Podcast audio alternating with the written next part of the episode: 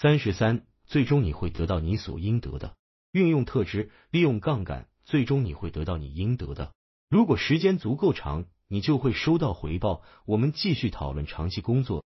下一条推特是运用特质，利用杠杆，最终你会得到你应得的。我再补充一下，就是加上判断力、责任心和阅读技能。这条只是想简单的说，成功需要时间。即使你把所有这些都准备好了，还要投入不确定的时间。如果你在那里数时间，那在成功到来之前，你就已经失去耐心了。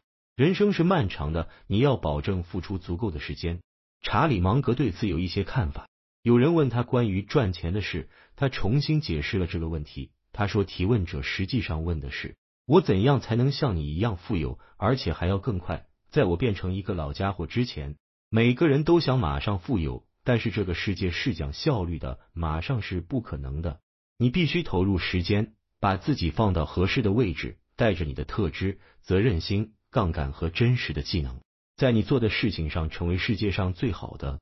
然后你要很享受的去工作，不停的做，不停的做，不要跟踪记录，也不要计算还要多久，因为这样只会让你浪费时间。回顾我的职业生涯，回想二十年前那些我认为聪明、勤奋的人，他们都没有想太多，但是现在都成功了，几乎没有例外。如果时间跨度足够长，你肯定能得到回报。但这很可能是一零年或二十年，有时候是五年。如果在五年或者三年内，你的一个朋友成功了，这可能会让你发疯。但这只是例外，每个成功者都会经历很多次失败。创业中很重要的一件事，就是你只要做对一次就够了。你有多次的射门机会，你可以每三到五年就射门一次，也许最慢十年一次，最快一年一次，取决于你公司的迭代速度。但是你真的只需要射中一次。你到底擅长为市场提供什么价值？我关于成功的小方程式是：你的最终回报等于你特质的独到性乘以你利用了多少杠杆乘以你判断的准确率乘以你对结果的负责程度乘以你做的事有多大的社会价值，然后再结合你能坚持多久，你能通过阅读学习优化多长时间。这是个不错的总结思路，也许值得把这个方程写出来。但这其实是说，人们试图把数学应用到哲学问题上。我以前遇到过这种情况，我说了一件事，又说了一件事。如果你把它当成数学方程的话，它似乎是互相矛盾的。但这两件事是在不同的语境中。人们会说，你说欲望是痛苦的，然后你又说所有的伟大都来自痛苦。那么这是不是意味着所有的伟大都来自于欲望呢？这不是数学，你不能带着变量到处跑，然后按照绝对的逻辑去得出结果。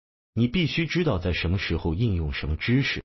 我觉得这个方程对理解很有帮助，但与此同时，你不能分析过头了。这就是物理学家所说的伪精准。你把两个虚构的估值相乘，得到一个小数点后四位的精度，这些小数根本就靠不住。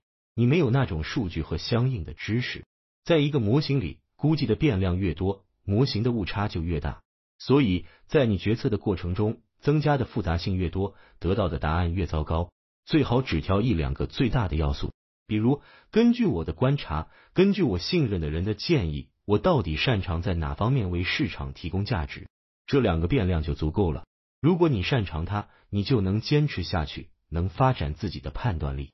如果你擅长又喜欢做，最终人们就会给你资源，你也不会害怕去承担责任，这样就水到渠成了。其他的要素也会落到合适的位置。如果你正在做你喜欢的事，而市场又需要它，那么产品和市场的契合是必然的。